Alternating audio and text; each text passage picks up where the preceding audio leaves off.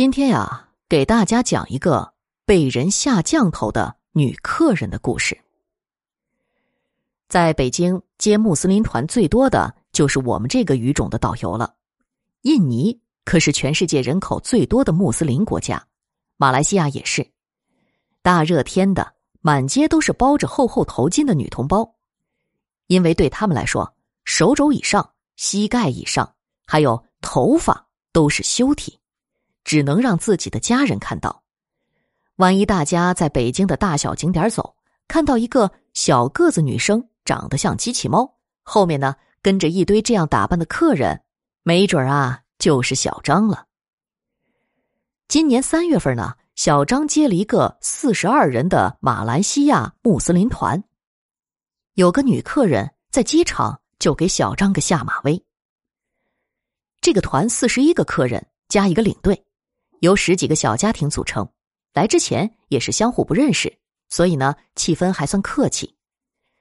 三月初，首都机场的新航站楼还没有开，每次小张他们接大团都很麻烦，要等电梯上楼，电梯一次只能进两个行李车，所以呢，大团有时上楼就要二十多分钟。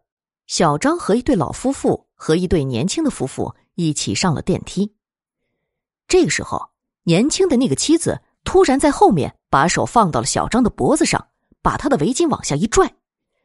小张的围巾扣是系在后面的，他这一拽力气还不小，差点给他勒背过气去。小张赶紧转过头，捂着自己的脖子。看到那对老夫妇也奇怪的看着他，她的丈夫却好像什么事儿都没有发生一样。女人没撒手，只是狠狠的对小张说：“你把你的头发盖上。”我靠！今儿算是遇上宗教极端分子了。小张只好笑眯眯的说：“姐姐，我不是穆斯林，在中国我们有自己的风俗习惯，不好意思啊。”他恶狠狠的瞪了小张一眼，低头拿着手中的珠串没再看他。上了车，大家的气氛很融洽，像平时一样。我们上五环直奔颐和园。谁知道刚一到那儿。这个大姐又出幺蛾子了。原来这个女人缓过来以后，就开始往我们五十座的大雨通里挨座吐口水，一边吐一边念经，还从兜里拿小米还是沙子类似的东西到处乱撒。司机上去阻止她，不但给吐了一脸口水，还撒了一把沙子，眼睛都迷了。领队一听，就带着她老公先往外跑。小张带着客人也加紧步伐，赶紧回撤。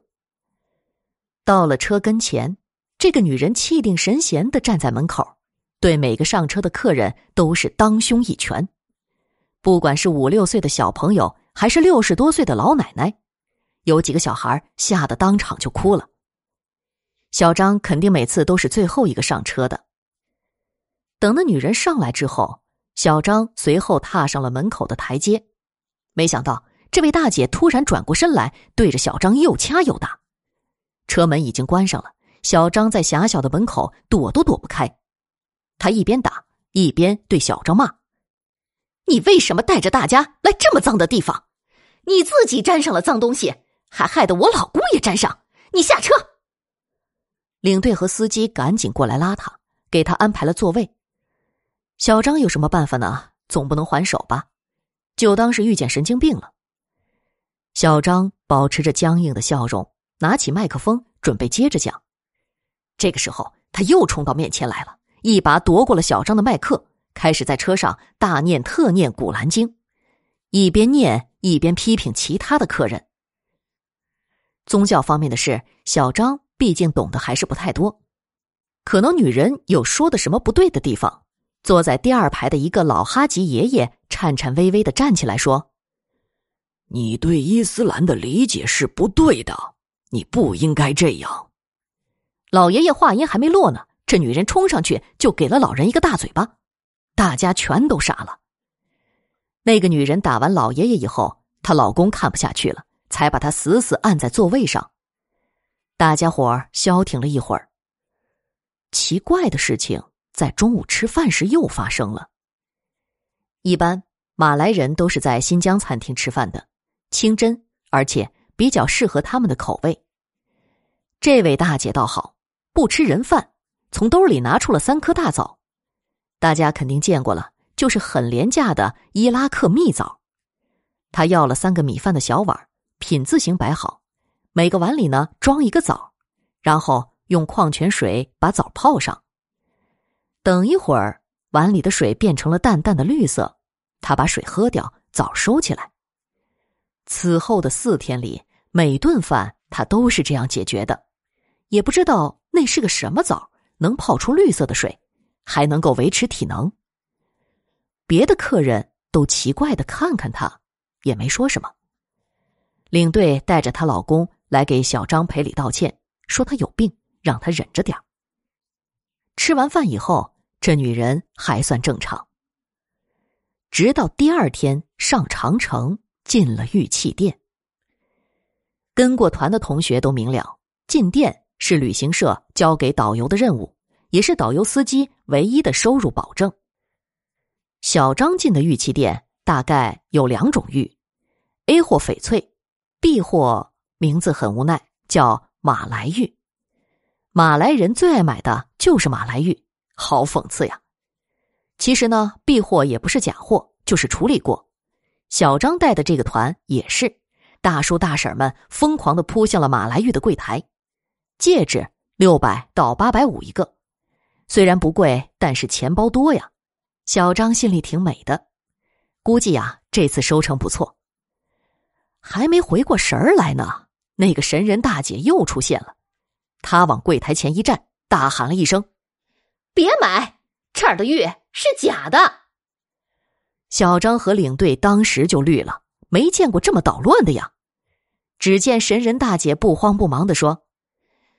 你们戴上戒指，让我摸一摸，我就知道真假，还知道这个戒指适不适合你们。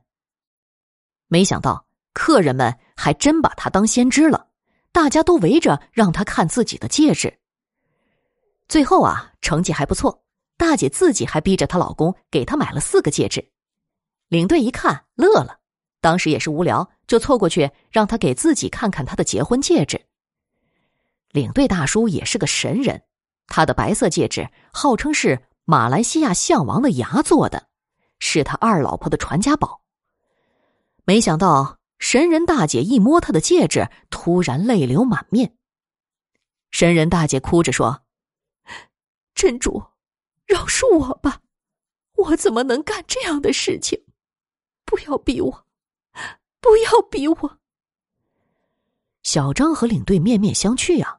这个时候，神人大姐突然一变脸：“我以真主使者的名义，让你跪下。”领队傻了，说：“哎呀，好了好了，别闹了，上车吧。”神人大姐一把攥住领队的手，大喊道：“安拉，这个戒指注定是我的！”领队一看，这还得了，赶紧把手往外抽。这个戒指可不是随便就能给人的。神人大姐哭着说。饶恕我，原谅我，不是我想要，实在是安拉让我拿呀。领队赶紧趁乱跑了，在车上也躲他远远的，生怕自己的结婚戒指被抢走。神人大姐哭了一路，说什么他和领队这下子都有生命危险了，他一定要拿到那个戒指。而且这个女人啊，一见到不是伊斯兰教的其他信仰就发飙。骂关公，骂财神爷，骂菩萨。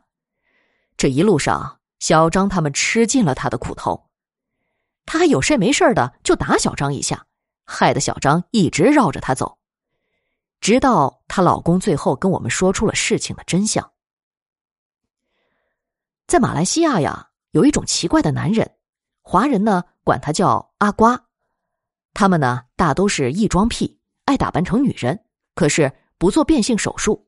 没有泰国人妖那么专业，一般大家看到这种人只会觉得恶心，一点美感都没有。他们经常是浓妆艳抹，还一脸胡子拉碴的，特别可怕。这些人呢，最多承担的工作就是化新娘妆，因为他们像女人一样细心，化出的妆很美。但是在马来西亚有一种传说，如果得罪了化妆的阿瓜，他们会使降头。往新娘头里扎东西，把新娘变得人不人鬼不鬼的。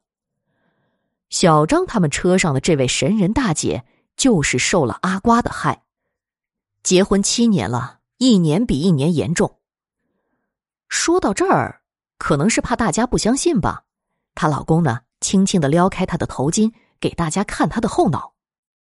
神人大姐当时在车上正迷糊呢，也没有感觉到。撩开头发，看到了头皮，头皮上赫然出现一排细细的针脚。线是金色的，好像是缝在了头皮上。据她老公讲呀，他们也把线挑出来过，可是挑出来还会再长，永远弄不干净。说到这儿，他深深叹了口气，显得很无助。